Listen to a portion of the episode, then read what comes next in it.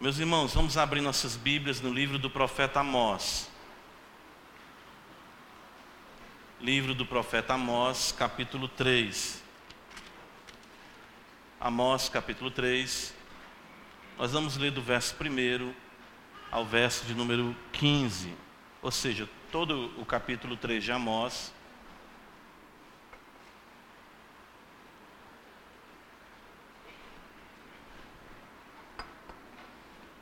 Palavra do nosso Deus essa noite, Amós capítulo 3, verso de número, a partir do verso 1, leremos todo o capítulo 3 do livro do profeta Amós.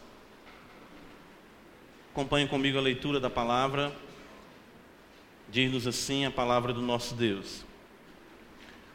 Ouvi a palavra que o Senhor fala contra vós outros, filhos de Israel contra toda a família que ele fez subir da terra do Egito, dizendo: De todas as famílias da terra, somente a vós outros vos escolhi. Portanto, eu vos punirei por todas as vossas iniquidades. Andarão dois juntos se não houver entre eles acordo? Rugirá o leão no bosque sem que tenha presa Levantará o leãozinho no covil a sua voz, se nada tiver apanhado? Cairá a ave no laço em terra, se não houver armadilha para ela? Levantar-se-á o laço da terra sem que tenha apanhado alguma coisa? Tocar-se-á a trombeta na cidade sem que o povo se estremeça? Sucederá algum mal à cidade sem que o Senhor o tenha feito? Certamente o Senhor Deus não fará coisa alguma sem primeiro revelar o seu segredo aos seus servos, os profetas. Rugiu o leão, quem não temerá? Falou o Senhor Deus, quem não profetizará? Fazei ouvir isto nos castelos de Asdod e nos castelos da terra do Egito, e dizei: Ajuntai-vos sobre os montes de Samaria, e vede que grandes tumultos há nela e que opressões há no meio dela. Porque Israel não sabe fazer o que é reto, diz o Senhor, e entesoura nos seus castelos a violência e a devastação. Portanto, assim diz o Senhor Deus: o inimigo cercará a tua terra, derribará a tua fortaleza, e os teus castelos serão saqueados. Assim diz o Senhor: como o pastor livra da boca do leão as duas pernas ou um pedacinho da orelha, assim serão salvos os filhos de Israel que habitam em Samaria, com apenas o canto da cama e parte do leito. Ouvi e protestai contra a casa de Jacó, diz o Senhor Deus, o Deus dos exércitos. No dia em que eu punir Israel por causa das suas transgressões, Visitarei também os altares de Betel. E as pontas do altar serão cortadas e cairão por terra. Derribarei a casa de inverno com a casa de verão. As, cans, as casas de marfim perecerão, e as grandes casas serão destruídas, diz o Senhor. Amém. Vamos orar ao nosso Deus.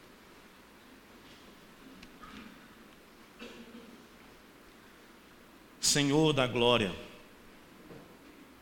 Criador dos céus e da terra, Pai de nosso Senhor e Salvador Jesus Cristo, a Ti invocamos essa noite. A Ti, Senhor, suplicamos Teu favor, Tua bondade, a Tua misericórdia.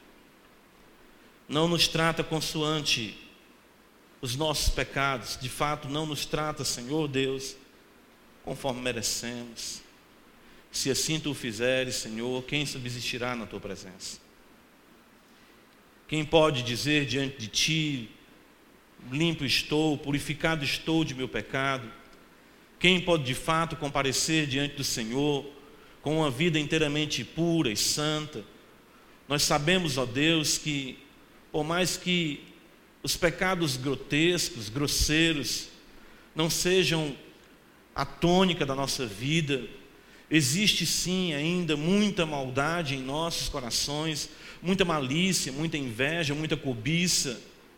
De fato, muitos dos teus mandamentos são quebrados na particularidade, na intimidade do ser de cada um. E tu te agradas da verdade no íntimo. O salmista diz que no recôndito tu nos fazes conhecer a sabedoria. Ele ora suplicando a ti, Pai, que não só as palavras dos seus lábios, mas também o meditar do seu coração sejam agradáveis na tua presença. Tu olhas para o coração daqueles que se encontram de fato contritos, abatidos, que tremem da tua palavra, que sabem, ó Senhor, quão distantes ainda estão do que deveriam ser, mas suplicam a Ti pelo Teu favor. Deus bendito, por amor de Jesus Cristo, seja a Tua misericórdia, a Tua benignidade revelada sobre a Tua igreja mais intensamente no poder do Teu Espírito. De fato, derrama sobre nós o Teu Espírito, nos trazendo convicção, visão do mundo espiritual, visão da esfera celestial, do porvir.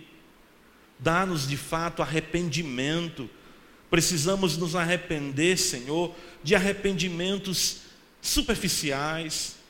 O profeta ora dizendo: Converte-nos a ti, seremos convertidos. Então, Senhor, nós queremos seguir essa atitude do profeta. Converte-nos a ti, Senhor traz ao nosso coração pesar pelo pecado, traz ao nosso coração aversão pelo mal, traz ao nosso coração uma ojeriza por tudo aquilo que te desagrada. Coloca em nós, Senhor, como tu mesmo prometeu, que haveria de colocar no nosso coração o teu temor, para que nós nunca nos apartássemos de ti. E que a tua lei, de fato, não seria mais uma lei escrita em pedras, mas nas tábuas de carne dos nossos corações aprofunda as verdades do Evangelho de forma singular na alma de cada crente essa noite, trazendo o Senhor amor pelas verdades benditas. Não deixe de forma nenhuma considerarmos a fé, a caminhada cristã, algo penoso. Tua palavra diz que os teus mandamentos não são penosos. E captura, cativa cada vez mais as nossas afeições. Faz com que venhamos a ter em Cristo como tu o tens, ó Pai, o teu deleite, o teu prazer, o teu amor. Teu filho amado em quem tu se compraz, possamos também nele nos deleitarmos. Ó Senhor Deus, vidas que estão aqui, que tudo isso que temos orado, cantado, não fazem o menor sentido Tu podes trazer luz, derramar luz nas suas trevas e fazê-las se dobrarem diante de ti no poder do teu Espírito Santo. Senhor da glória, faça cada vez mais o teu nome célebre a partir desta igreja, na instrumentalidade do povo que aqui se reúne, nesse bairro, nessa cidade, no país, no mundo, enfim acima de tudo, magnifica o teu nome e a tua palavra. Nos ajuda, Pai, nós cremos no poder do Espírito Santo e por isso a Ti nós invocamos em Jesus Cristo, nosso Senhor. Amém.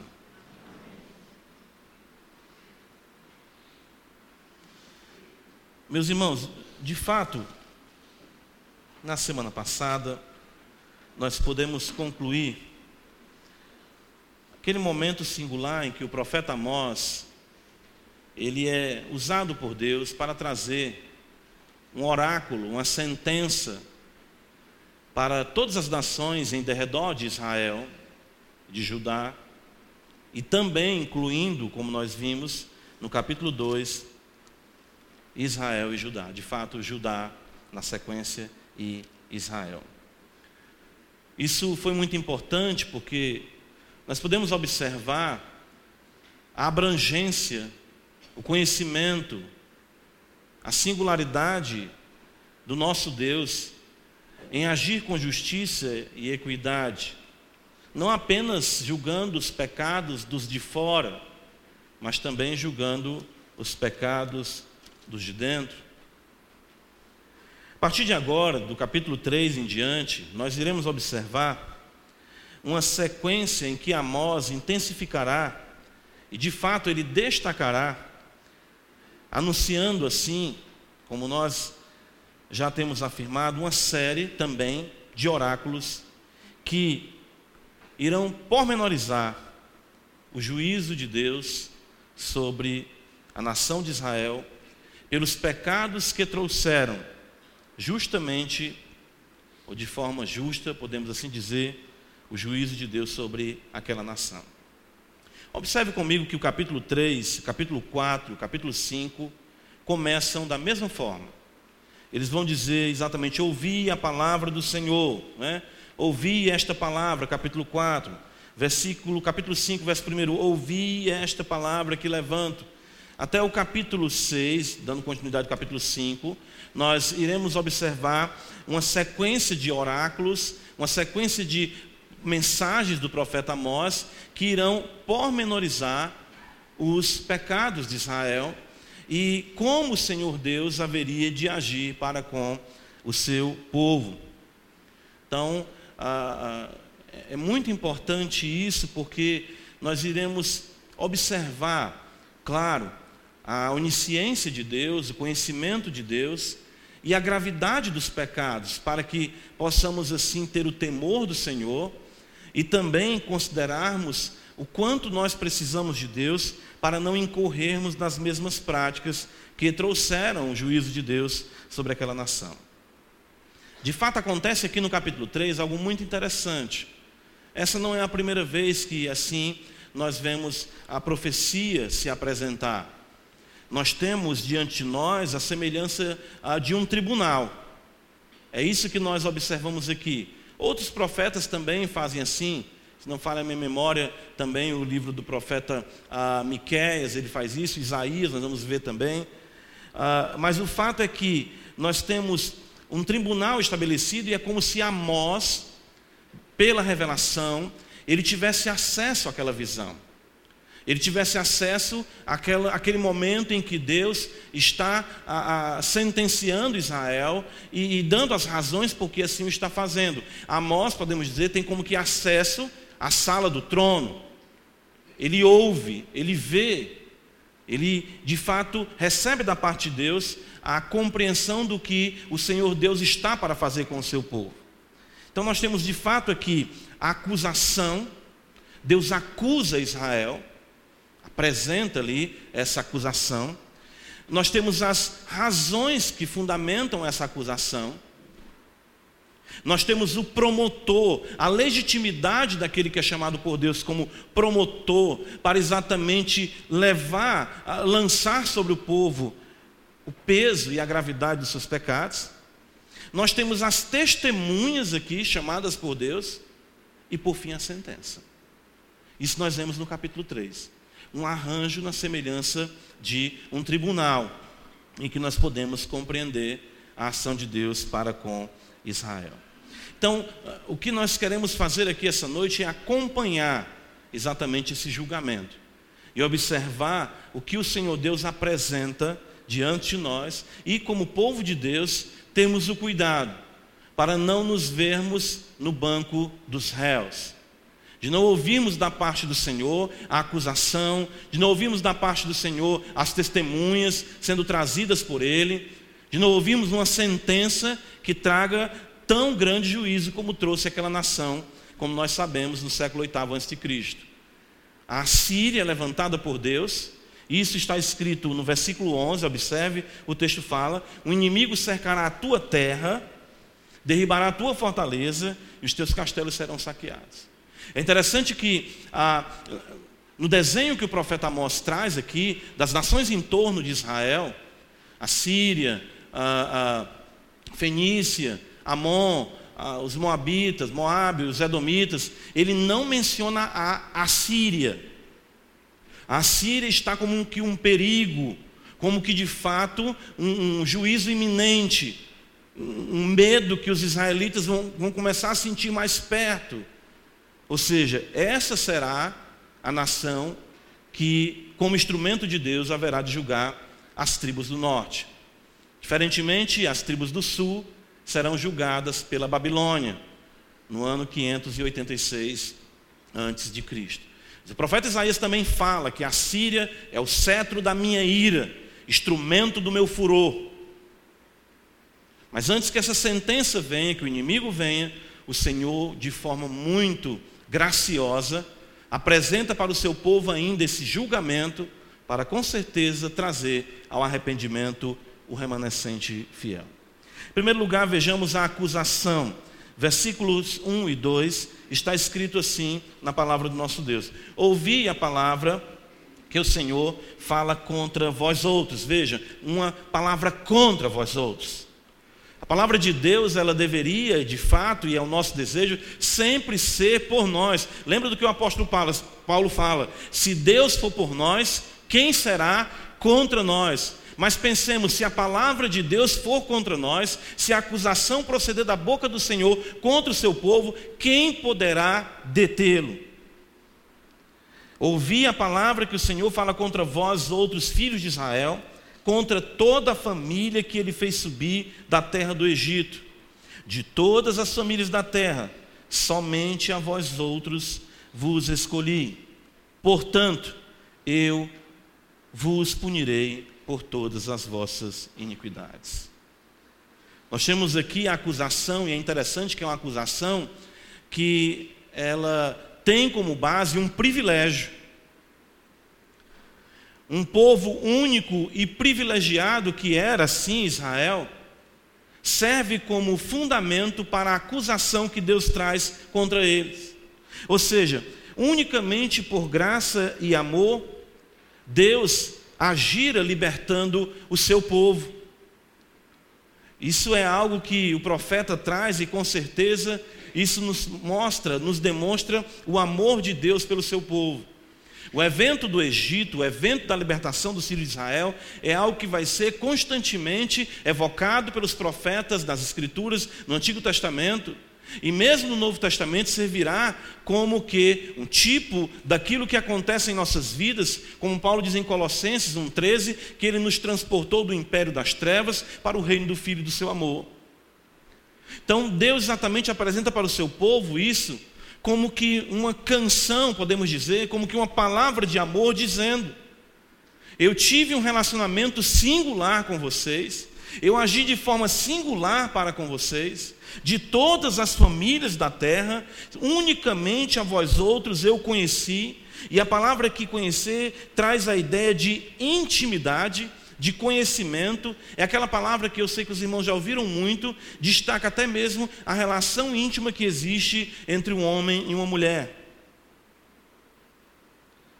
Isso é um contexto que nos apresenta muitas bênçãos, muitos privilégios que os israelitas receberam da parte de Deus. Mas acontece algo aqui muito grave algo muito ah, perigoso que nós devemos ter o cuidado para que assim não suceda em nossa vida. É quando a bênção se torna em maldição. Livro do profeta Malaquias, veja, isso nós vemos até dito de forma mais, ah, vamos dizer assim, mais intensa. O profeta diz assim para nós: abre comigo a escritura.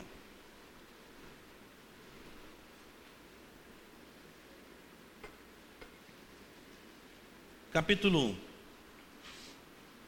de número 2.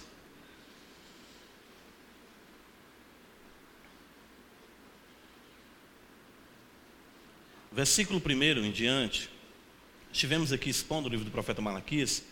Veja o que diz a palavra de Deus. Agora, sacerdotes, para vós outros é este mandamento: se o não ouvirdes, e se não propuserdes no vosso coração dar honra ao meu nome, diz o Senhor dos Exércitos, enviarei sobre vós a maldição e amaldiçoarei as vossas bênçãos. Já as tenho amaldiçoado, porque vós não propondes isso no coração. Israel não valorizou a bênção do conhecimento singular de Yahvé. Israel não valorizou e não agiu com gratidão para com a libertação que Deus trouxera a eles. O que o Senhor está dizendo através do profeta Amós é que tamanho privilégio redundará em maior juízo. De fato, a grande bênção concedida ao povo de Israel traria sobre eles uma destruição intensa, por conta de que aquilo que era bênção para eles havia agora se tornado em maldição. Segundo a epístola de Pedro, capítulo 2, nós vemos algo semelhante quando o apóstolo nos admoesta quanto aqueles que também têm um conhecimento da verdade, mas não vivem de acordo quanto aquele conhecimento. Veja o que diz o apóstolo Pedro no capítulo 2 da segunda epístola, versículo 20. Portanto, se depois de terem escapado das contaminações do mundo, mediante o conhecimento do Senhor e Salvador Jesus Cristo, se deixam enredar de novo e são vencidos, tornou-se o seu último estado pior do que o primeiro pois melhor lhes fora nunca tivessem conhecido o caminho da justiça, do que após conhecê-lo, volverem para trás, apartando-se do santo mandamento que lhes fora dado. Com eles aconteceu o que diz certo adágio verdadeiro: o cão voltou ao seu próprio vômito, e a porca lavada voltou a revolver-se no lamaçal. Então veja como isso é grave e isso deve fazer com que tenhamos temor e tremor. Nós temos diante de nós essa grande advertência. Jamais seja tudo o que ouvimos, tudo o que aprendemos, tudo do que participamos, sinônimo de juízo sobre nossas vidas. Isso foi o que aconteceu com o povo de Israel e essas são advertências também feitas à igreja. De que o conhecimento do Evangelho, a bênção do Evangelho, a relação com o Senhor concedida a nós como um povo, entre um contexto de coletividade, dentro de um contexto de coletividade, pode ser um conhecimento que pode nos trazer a, a pureza, pode realmente nos livrar de muitos perigos. O texto diz no versículo 20 que eles escaparam das contaminações do mundo mediante o conhecimento do Senhor e Salvador Jesus Cristo. O Evangelho, e é isso é interessante, nós estivemos tratando aqui da graça irresistível nos cinco pontos do Calvinismo, em nosso aulão no mês de janeiro. E nós destacamos que existe um aspecto geral na graça especial. E esse aspecto geral, ele se apresenta dentro dessa realidade, vamos dizer assim, como que no guarda-chuva da igreja, em que muitas pessoas se abrigam sob a realidade da igreja, da congregação, do conhecimento da palavra, do momento como esse de pregação, dos louvores, dos momentos de comunhão, enfim, de tantas coisas que a igreja proporciona. Isso traz muitas benesses à vida do indivíduo, do homem, da mulher, do jovem, da criança. Porém, se o conhecimento verdadeiro não tiver atingido eficazmente o coração, nós iremos observar que o estado da pessoa, diz o apóstolo Pedro, o último estado se torna pior do que o primeiro. E é isso que acontece com o povo de Israel. O Senhor se volta para eles e diz: De todas as famílias da terra, somente a vós outros eu escolhi. Eu libertei vocês da terra do Egito, dei a vocês leis e estatutos justos e verdadeiros, mas vocês se voltaram exatamente contra a minha palavra.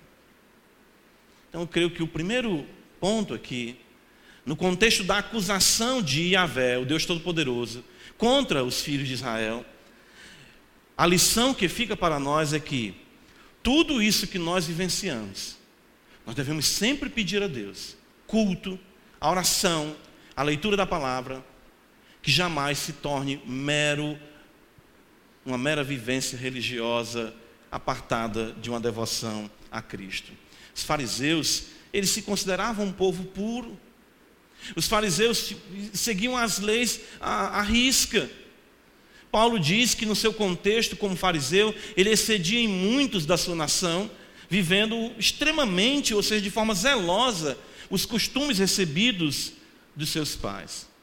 Porém, ele entendeu que toda a sua vida, sem o conhecimento de Cristo, nada valia se de fato ele assim não servisse e não amasse.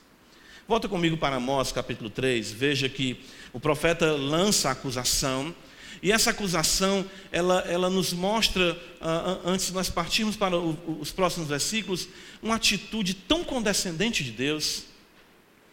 É como se Deus estivesse dizendo para nós assim: Eu fiz tanto bem a ti. Irmãos, já, já parou para pensar nisso? O Deus Todo-Poderoso, Criador dos céus e da terra, Ele chega e diz assim: Eu te libertei, te tirei daquela vida, daquela sarjeta, eu te tirei daquele contexto de perdição, te dei um nome, te dei família. Tu estás numa igreja que tu amas e que te amas. Por que agora descambar para uma vida à parte dos meus caminhos? Por que agora viver uma vida separada de mim? E isso se tornará para ti o fundamento da tua condenação e muito mais intensa e pesada do que aquela que virá sobre os ímpios. Isso é um apelo de amor. Isso é o Evangelho. É o Senhor dizendo para nós, enquanto nós estamos aqui em vida, que nós jamais devemos nos permitir, vamos colocar dessa forma, nos afastarmos do Senhor ou entregarmos o nosso coração a qualquer outra realidade que não seja Ele, que nos conduza a uma vida de ingratidão e, consequentemente, de desobediência. Versículo 2 em diante, observa do profeta Amós, versículo 3 em diante, ah, o profeta vai trazer ah, uma série de fatos que eram comuns à sua linguagem, ao seu contexto agropastoril, para mostrar para nós a relação inequívoca de causa e efeito. Veja como o profeta ele é didático, veja como Deus ele é didático, né? a, palavra de Deus ela é útil para o ensino. Então Deus está aqui ensinando o povo de forma muito paciente.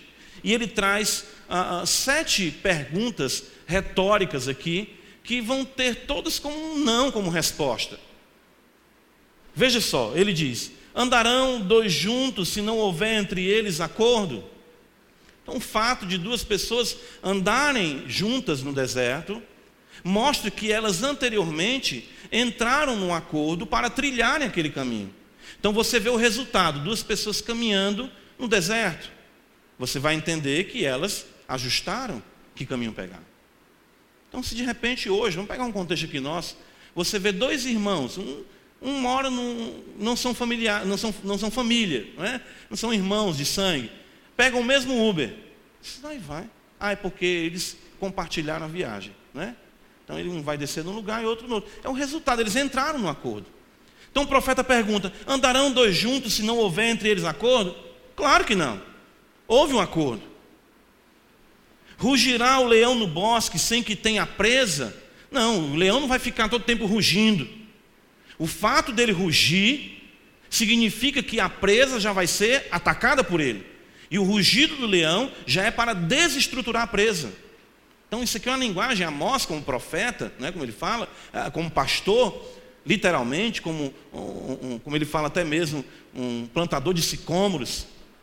Ele observa essa linguagem do seu contexto, do seu, da, da sua profissão. Levantará o leãozinho no covil a sua voz se nada tiver apanhado? Está com a presa no seu covil já, comendo aquela presa, e se algum animal chega, ele também vai rugir para afugentar. Não é por acaso que ele vai fazer isso. Há uma causa e há um efeito. Cairá a ave no laço em terra, se não houver armadilha para ela? Não. O fato de uma ave ser presa, vamos pensar, ela cair no arapuca é porque alguém montou a arapuca. Levantar-se ao laço da terra sem que tenha apanhado alguma coisa? Também não. Claro que não. Tocar-se a trombeta na cidade sem que o povo se estremeça? Ah, o contexto de Israel haviam as trombetas que eram utilizadas para darem toques de comando, havia o toque que era para a guerra, havia o toque que era, principalmente no contexto do acampamento, quando o povo ainda peregrinava no deserto, o toque para levantar o acampamento, o toque para exatamente parar naquele lugar. Paulo vai usar isso em 1 Coríntios 14, falando da questão das línguas. Se a trombeta der sonido incerto, quem se preparará para a batalha? Então, quando o povo na cidade vê o atalaia soprar a trombeta, o povo já ficava, estremecia. Então não é por acaso que o povo está estremecendo com medo. Foi dado toque da trombeta. Sucederá algum mal à cidade, sem que o Senhor o tenha feito? Também não. E é aqui onde exatamente Amós caminha para o ápice do que ele quer transmitir. Israel precisava compreender o que resultou em sua condenação. O fato de Deus os estar julgando não era algo sem uma causa. O juízo, a condenação de Deus sobre o povo era o efeito, o efeito de quê? Exatamente de uma vida de pecado à parte do Senhor. Não é por acaso que vem a condenação, não é por capricho. Existe sim algo que trouxe o efeito legítimo, ou seja, as iniquidades de Israel trouxeram inevitavelmente a condenação. Veja só alguns textos eu separei aqui. No versículo 2 está escrito assim: olha, na parte final, ah, eu vos punirei por todas as vossas, veja, iniquidades. Versículo 9 está escrito assim: ah, Fazei ouvir nos castelos de Adode. No finalzinho ele diz aqui: Ajuntai-vos sobre os montes de Samaria e vede os grandes, que grandes tumultos há nela e que opressões há no meio dela. Grandes tumultos e opressões. É interessante essa palavra grandes tumultos aqui, porque Samaria havia se tornado próspera, mas era uma verdadeira balbúrdia de impiedade. Versículo de número 10 está escrito, veja só, porque Israel não sabe fazer o que é reto, diz o Senhor, e entesoura nos seus castelos violência e devastação a ideia de entesourar violência e devastação, como é que você entesoura violência e devastação? É que você exatamente age de forma injusta para com o pobre, para com o desprotegido, e o fruto daquele espólio, daquela ação injusta, mediante violência e devastação, é a vida, os bens, dos, são as vidas e os bens dos pobres que eles tomam em tesouro nos seus castelos. Ou seja, como nós vimos aqui, pegar uma capa, o multar pelo vinho, as iniquidades cometidas pelo povo de Israel. Versículo 14, ainda veja só, está escrito: No dia em que eu puni Israel por causa das suas transgressões. Então não é por acaso, existe aqui exatamente uma causa para o efeito da condenação. E Deus está usando o profeta para dizer exatamente isso, demandando do povo isso. Acontecerá isso sem que isso tenha ocorrido, pessoal? Não. Acontecerá isso sem que isso tenha ocorrido? Não. Deus julgará um povo sem ser por conta de pecados? Não. Então Deus está julgando vocês por causa dos vossos pecados. O versículo 6 do capítulo 3, o Senhor fala: Sucederá algum mal à cidade sem que o Senhor tenha feito? Isso aqui é um texto maravilhoso quanto à soberania de Deus. Abre comigo Isaías 45, veja só. Profeta Isaías, capítulo 45 está escrito assim: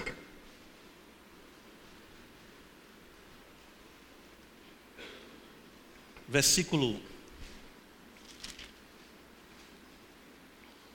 de número 7.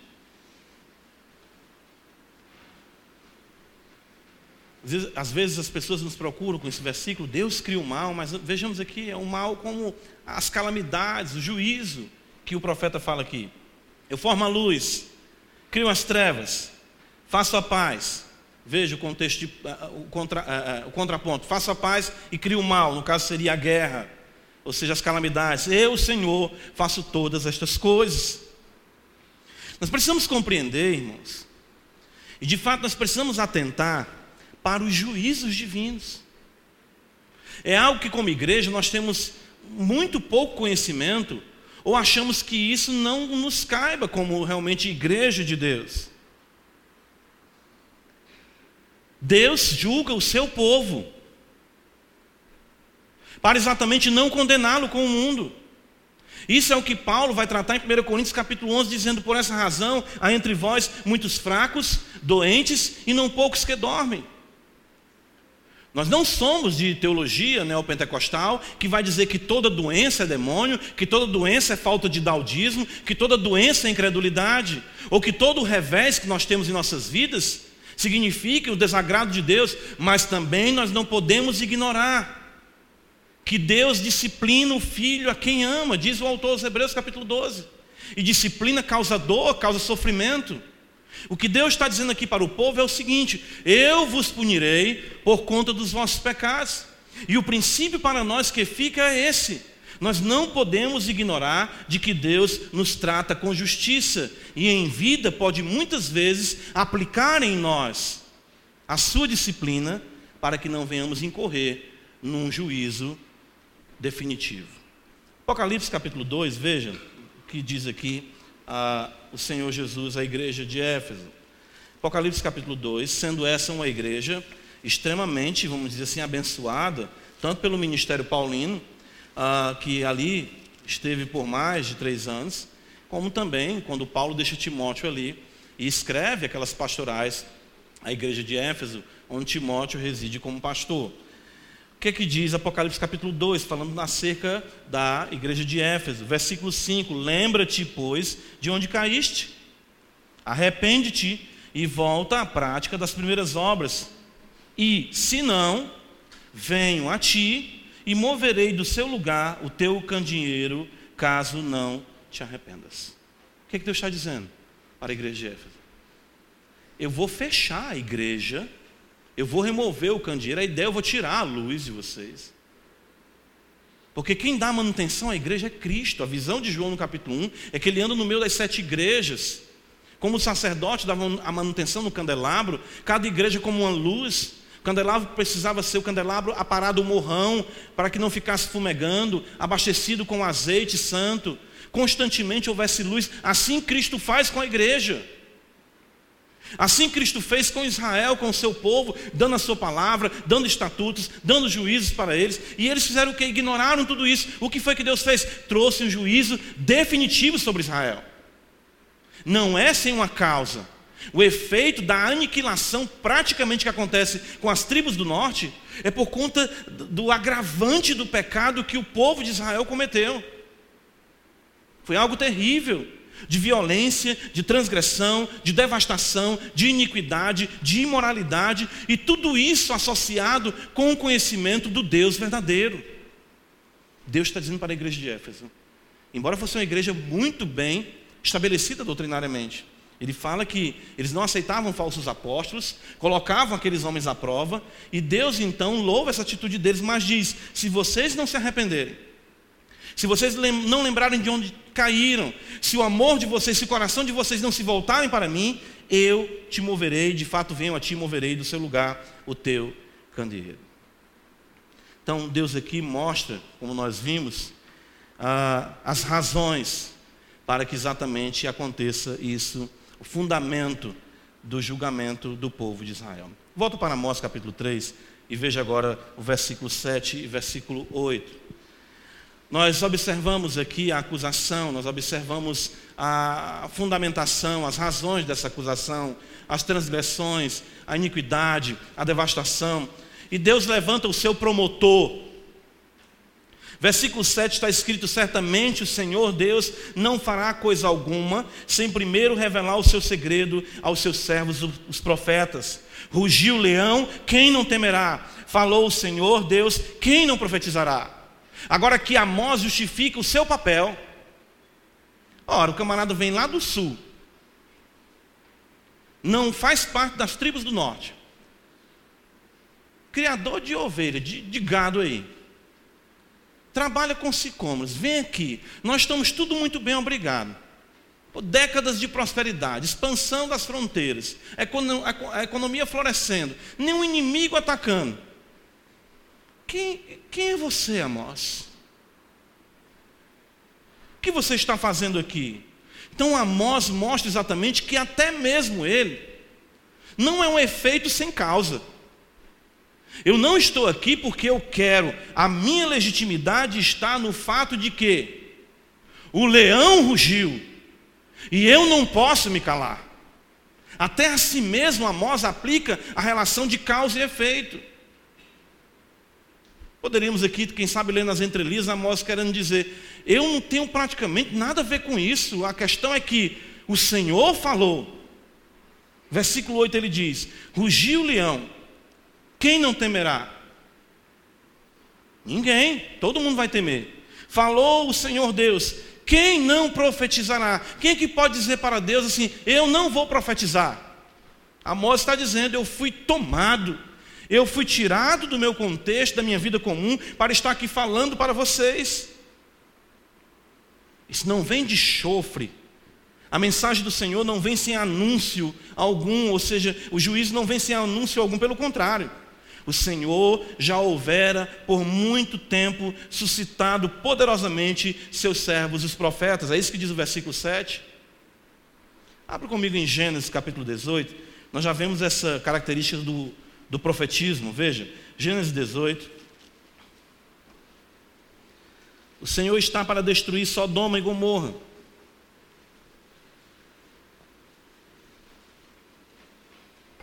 E o texto nos diz assim: A partir do verso 16: Tendo-se levantado dali aqueles homens, olharam para Sodoma, e Abraão ia com eles para os encaminhar. Disse o Senhor, daqueles três homens que visitam Abraão, os irmãos conhecem a história, dois se dirigem a Sodoma, são os anjos que Ló abriga. E no versículo 17, o Senhor fica com ele, naquela teofania, naquela manifestação de Deus em forma humana, Disse o Senhor: Ocultarei a Abraão o que estou para fazer. Abraão era profeta. Quando Abraão mente ali diante de Abimeleque, e o Senhor vai julgar a casa de Abimeleque, ele diz: Restitui a mulher deste, porque ele é profeta. O que o Senhor está dizendo aqui para Israel é que eu levantei para vocês profetas desde a raiz da história de vocês. Certamente o Senhor Deus vem revelando o seu segredo aos seus servos, os profetas. Vocês não são inocentes. Vocês não são ignorantes ante aquilo que eu estou para fazer convosco. É isso que Deus está falando através do profeta Amós. Os profetas não faziam isso por capricho. Um profeta, ele não tinha, de fato, esse, desejo de ser profeta no contexto de ser algum popstar, isso não existia naquele contexto. Não era fruto das suas imaginações, mas irresistivelmente eles anunciavam a palavra de Yahvé. Não era por imaginação ou vontade humana. Jeremias capítulo 20, veja, dos muitos textos que nós poderíamos uh, citar, veja só esse de Jeremias 20, versículo de número Deixa eu ver aqui se eu tenho certo. Isso. Jeremias 20, versículo 9. Olha o que diz o profeta Jeremias. Vamos ler a partir do versículo 8, porque isso aqui é muito interessante. Porque sempre que falo, eu ainda vou voltar mais um versículo, versículo 7.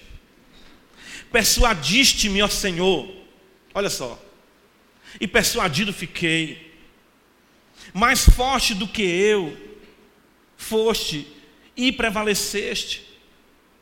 Sirvo de escárnio todo dia, cada um deles zomba de mim, porque sempre que falo tenho de gritar e clamar violência e destruição, porque a palavra do Senhor se me tornou um opróbrio, iludíbrio todo dia. Quando pensei, não me lembrarei dele, já não falarei no seu nome, então isso me foi no coração como fogo ardente, encerrado nos meus ossos, já desfaleço de sofrer e não posso, já desfaleço de sofrer e não posso mais. Amós está dizendo para o povo de Israel, meus amigos ou meus irmãos, vocês pensam que eu não queria estar fazendo outra coisa? A questão é que o leão rugiu. E quando o Senhor fala, quem é que não profetiza? Quem é que pode dizer que não vai? Quem é que pode dizer que não faz? 1 Coríntios 9,16 encontra um paralelo disso com o apóstolo Paulo. Ele vai dizer para nós: se anuncio o Evangelho, não tenho de que me gloriar, pois sobre mim pesa essa obrigação, porque ai de mim se não pregar o Evangelho. Então, o promotor, aquele que se levanta para defender a, a causa de Deus, ou seja, como representante de, do próprio Deus, né? o profeta trazendo a mensagem de Deus, falavam exatamente a mensagem de Deus, a vontade de Deus, e assim creio eu que também os pregadores falam hoje A profecia que está escrita, que está diante de nós, nós estamos aqui abrindo. O Senhor ruge nos nossos dias e ai de nós se não anunciarmos o Evangelho. Ah, seria muito melhor para mim, muito mais cômodo para mim, não dizer nada disso. Mas como nós podemos nos calar diante daquilo que o Senhor tem a nós revelado? Amós capítulo 3, observe agora as testemunhas de acusação. É interessante porque o Senhor, ah, por toda a lei, né, nenhuma palavra, ah, nenhuma acusação ah, será aceita, uma denúncia sem ah, duas ou mais testemunhas, está na lei, e Deus chama duas testemunhas aqui. Observe o capítulo 3 de Amós, versículo 9. Fazei e ouvi isto nos castelos de Asdod e nos castelos da terra do Egito, e dizei: Ajuntai-vos sobre os montes de Samaria, e vede que grandes tumultos há nela e que opressões há no meio dela. Porque Israel não sabe fazer o que é reto, diz o Senhor, e entesoura nos seus castelos a violência e a devastação. Que ironia nós temos aqui da parte de Deus.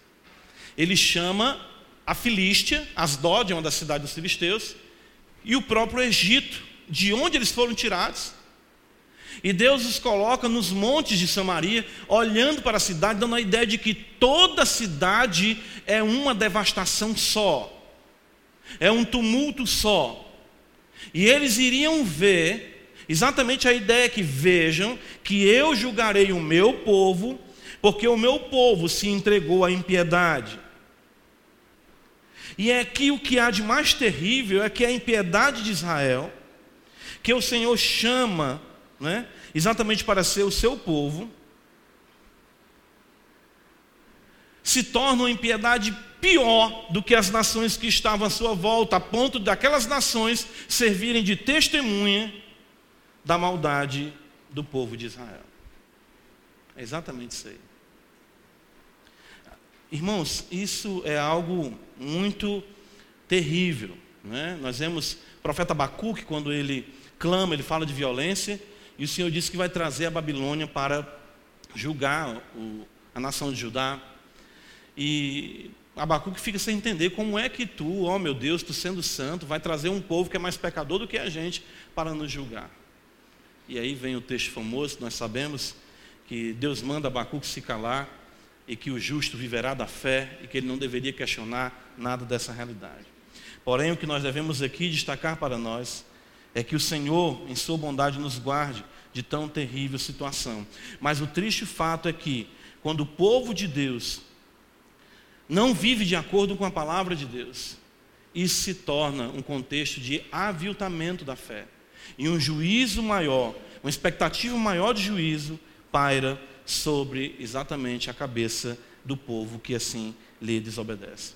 A banalização dos privilégios recebidos por parte de Israel fez com que eles fossem, né, tivessem testemunhas de acusação piores do que eles. No sentido de que não tinham conhecimento. E dessa forma, aí sim, os pecados de Israel eram piores. E os colocou e os deu, de fato, respaldo para verem e assim testemunharem a destruição do povo de Deus. Versículos 12 em diante, a partir do versículo 11, nós vemos a sentença. Veja a conjunção conclusiva aqui do profeta. Então, nós tivemos a acusação, as razões, o promotor, ou seja, o profeta, nós temos as testemunhas e agora nós temos a sentença. Versículo 11 diz: Portanto, veja, assim diz o Senhor, diante de tudo isso, não tem mais desculpa. O inimigo cercará a tua terra, derribarei a tua fortaleza e os teus castelos serão saqueados. Assim diz o Senhor, como o pastor livra da boca do leão, as duas pernas ou um pedacinho da orelha, assim serão salvos os filhos de Israel que habitam em Samaria com apenas o canto da cama e parte do leito. A sentença, irmãos, é de cerco, destruição e exílio. O versículo 12 aqui apresenta algo muito terrível de que o povo seria praticamente despedaçado. A ideia é essa. A Amós usa, mais uma vez a, o contexto da sua vida pastoril. quando uma ovelha era devorada por algum animal, para que aquele pastor não pagasse pelo prejuízo, ele tinha que levar alguma prova de que a ovelha havia sido devorada pelo animal, por um leão, praticamente, por um urso, enfim. Nós vemos Davi como pastor né, matando um leão, matando um urso. E o que sobrava literalmente, o pastor conseguia tirar da boca ali do leão, era exatamente um pedaço, fragmento, as pernas que eram difíceis dele engolir ou devorar. E o texto fala aqui exatamente isso: as duas pernas e um pedacinho da orelha.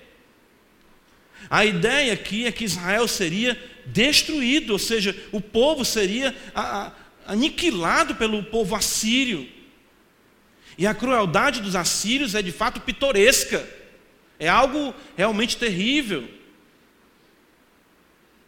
Alguns relatos acerca dos assírios dizem que eles costumavam arrancar a pele daqueles que eles conquistavam exatamente usarem como papel de parede em seus palácios. Que eles acumulavam, empilhavam crânios sobre crânios diante das cidades que eles conquistavam, como também praticavam o empalamento crucificando as pessoas, estacando as pessoas a partir exatamente das suas nádegas, até a estaca lhe saírem no seu sua boca, no seu ventre, enfim. O fato é que Deus está dizendo para o povo que a sentença é uma sentença terrível. Uma destruição terrível que Deus haveria de trazer sobre o povo de Israel, tão grande por conta de tão grande privilégio que o povo recebeu. Veja o versículo número 11: diz que a tua fortaleza e os teus castelos serão saqueados. As fortalezas cairão, de nada adiantará todo o arsenal e força, porque Israel, nesse período de paz, em 41 anos de paz, com o reinado ali, como nós vemos, de Jeroboão, uh, filho de Joás, proporcionou a Israel o tempo, as condições para se fortalecerem, para terem castelos, para serem uma, uma cidade guardada, uma cidadela de fato. Mas isso de nada adiantaria. Versículo de número ah, 14, observa, o texto diz que o falso culto será exterminado. No dia em que eu puni Israel por causa das suas transgressões, visitarei também os altares de Betel, onde Jeroboão levantou os bezerros de ouro, e as pontas do altar serão cortadas e cairão por terra, a, a ideia das pontas do altar, eles procuraram, vamos dizer, imitar o contexto do culto verdadeiro, em que no altar do sacrifício, as pontas, era costume, quando alguém queria clamar por misericórdia, se agarrar na ponta do altar para ser poupado. E Deus está dizendo aqui: eu vou agir de tal forma com vocês, que não adianta vocês se agarrarem nas pontas do altar, porque eu não terei misericórdia de vocês. Eu cortarei as pontas do altar. Toda a riqueza será também devastada. Veja, versículo 15: Derribarei a casa de inverno com a casa de verão, as casas de marfim perecerão e as grandes casas serão destruídas. Há um relato no livro dos reis de Acabe também construindo casas com marfim a ideia aqui é de riqueza, de glória, de glamour. Nada disso permanecerá de pé. E aí nós vemos, irmãos, aquilo que nós falamos no primeiro sermão, de que nem tudo está bem quando tudo vai bem. Belicamente, bem. Economicamente, bem. Financeiramente, bem. Cultualmente, bem. A gente está fazendo culto, não é? Mas o coração do povo deixara de ser do Senhor e se entregaram a toda sorte de dissolução. Então a sentença é muito dura. Mas eu creio que tudo isso aqui visa alcançar o coração do remanescente, do povo. Embora o versículo 12 destaque o despedaçar do povo, Muitos estudiosos entendem aqui também como uma realidade as duas pernas, um pedacinho da orelha, aquele que vai fugir apenas com o canto da cama. A menção aqui de canto da cama e parte do leito era porque os israelitas, naquele contexto, viviam em camas suntuosas, cabeceiras maravilhosas. Você não tem aquela ideia, não tem nem onde cair morto, né? não vai sobrar nada. Foi o contexto, ah, foi a realidade do povo de Israel naqueles dias. Mas eu creio que tudo isso. Eu lembro de Jonas. Jonas diz assim: Olha, quando o Senhor me enviou aqui para Nínive, eu sabia que tu és Deus misericordioso. Quando Deus anuncia o juízo, quando Deus anuncia tal calamidade que Ele vai trazer sobre o povo, com certeza é para tocar o coração daqueles que lhe pertencem, para voltarem, se arrependerem de seus pecados e não mais andarem na contramão da vontade de Deus. E isso, com certeza, se é ecoado aqui essa noite, na leitura do livro do profeta Amós e na simples explicação do que aqui está escrito, é exatamente Deus dizendo para você, é Deus dizendo para nós, que nós temos, irmãos, um privilégio maravilhoso. Nós fomos salvos pelo Senhor, nós fomos libertos das contaminações do mundo, nós temos tantos e tantos privilégios, mas que jamais esses privilégios eles venham se tornar em maldição. Jamais isso. É isso que nós temos que pedir a Deus. Tudo que o Senhor tem feito em nós e por nós, isso não redunde em maior condenação, pelo contrário, redunde em maior glória. Creio que que a priori nós podemos aqui observar isso, Senhor, não deixa de forma nenhuma. Porque lá em Mateus capítulo 7, quando o Senhor, naquele dia, nos chamar para estar diante do seu trono, o texto diz que muitos dirão assim: Senhor, Senhor, não fizemos isso, não fizemos aquilo, não profetizamos. O Senhor vai dizer abertamente: Apartai-vos de mim, vós que praticais o quê? a iniquidade. Não vos conheço. Veja, está muito ligado isso aqui de Amós. O povo clama por intimidade, Senhor, Senhor, a repetição dupla do nome da ideia de intimidade, como o Senhor se relacionava falando Abraão, Abraão, Marta, Marta. Isso transmite a ideia de intimidade, e o povo está dizendo: Nós te conhecemos, Senhor, eu não te conheço. Mas, Senhor, participei de tantas coisas, eu vi tantas coisas, tive tanto privilégio, exatamente por isso mas você não se apartou da iniquidade. Deus nos guarde disso, irmãos. Jamais nós devemos nos ver, outro ponto aqui em nossa conclusão, como vítimas de qualquer coisa que nos aconteça. Meu Deus, né? porque isso acontece comigo? Né? Dá tudo errado para mim. Rapaz, até o pão que eu vou comprar nem miolo tem. Como é que pode um negócio desse?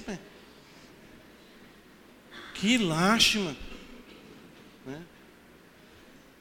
Não existem inocentes. Não existem inocentes. Não existem vítimas.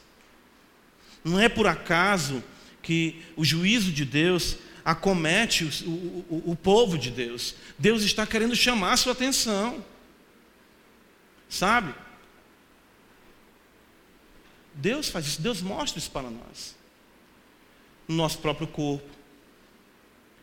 Uma das coisas que eu observo Deus chamar muito a nossa atenção é exatamente no nosso matrimônio, no nosso casamento.